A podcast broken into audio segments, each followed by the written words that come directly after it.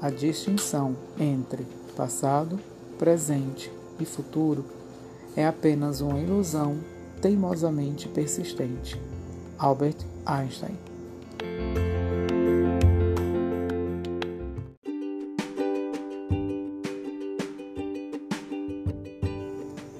Olá, seja bem-vindo ao podcast DNA Cósmico. Hoje, o terceiro episódio da série A Jornada para Casa. Nesse áudio, vou apresentar um resumo da vida de Michael Thomas, o personagem principal de nossa história, e o que aconteceu em sua vida que o fez decidir a entrar nessa jornada.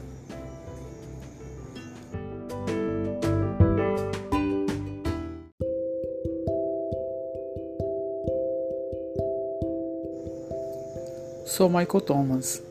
Tenho na faixa de 30 anos e perdi meus pais em um acidente de carro há quase 10 anos.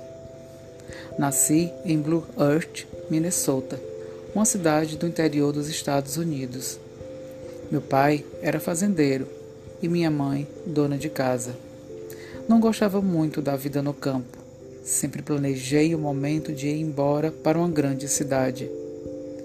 Tive uma criação rigorosa. Meus pais me ensinaram valores morais, éticos e religiosos. Sou cristão e, quando criança, meus pais sempre me levaram à igreja e me ensinaram o temor a Deus e a obediência aos seus princípios. Minha vida escolar não foi das melhores. Por ser considerado caipira, sofri bastante preconceito por parte de outros alunos.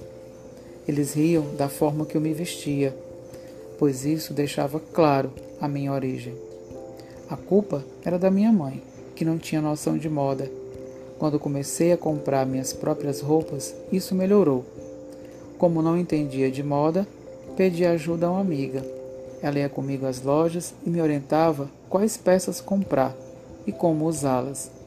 Depois disso, comecei a ser notado pelas garotas da escola. No ensino médio, as coisas foram melhores. Fui sempre um bom aluno e me destaquei em diversas disciplinas.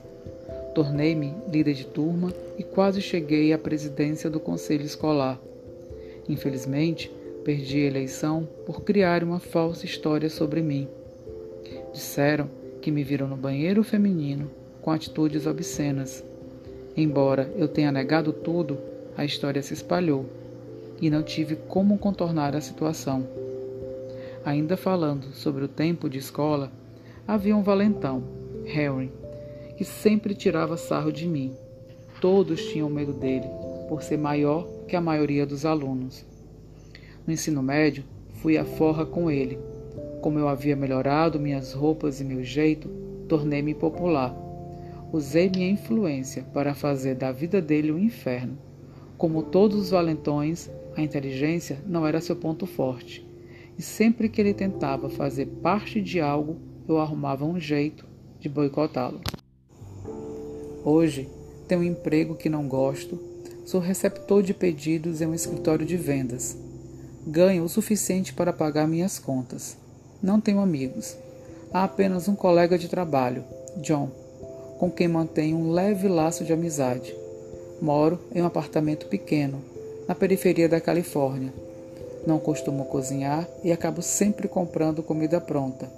Na verdade, não vejo tanta beleza em minha vida. Estou cheio de tudo. Minha vida amorosa não foi muito legal. Entrei em um relacionamento e me entreguei de corpo e alma, mas ela não estava afim de compromisso. Isso me deixou muito mal. Desisti de tentar outra vez e vivo sozinho com um peixe, que se chama gato. O nome do peixe se deve ao fato de gostar de gatos, mas não poder tê-los em meu apartamento, por ser proibido animais de estimação. Recentemente, fui vítima de um assalto em meu apartamento.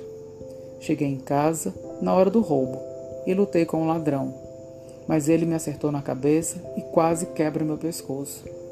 Fui salvo por um vizinho, que me levou ao hospital. Enquanto estava desacordado, Fui levado a um lugar sagrado e conversei com um ser espiritual. E lhe fiz um pedido. Estou farto de minha vida. Quero voltar para casa. O anjo viu que minha intenção era pura e me disse: O seu desejo será realizado.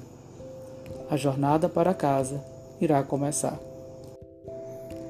Essa era a vida de Michael Thomas, uma vida sem graça, sem amigos, sem família. Não havia nada que o prendesse a essa realidade. E ao se encontrar com esse ser espiritual, ele lhe faz um pedido: Eu quero sair dessa realidade. Eu quero voltar para casa, para aquilo que as pessoas chamam de lá, aonde o divino mora e habita. O anjo reconhece que em seu coração aquele pedido era real e verdadeiro e lhe promete que após ele sair do hospital, a sua jornada teria início. Deixo aqui uma curiosidade sobre o nome do nosso personagem. O nome de Michael Thomas, ou Miguel Tomé em português, é uma simbologia. Miguel faz referência ao arcanjo, ao nosso eu divino, e Tomé faz referência ao nosso ser humano, incrédulo. Michael Thomas reúne em si mesmo o que é divino e o que é humano. No próximo áudio, a nossa jornada começa. Iremos conhecer a Casa Azul e o que ela tem a nos ensinar. Até o próximo áudio.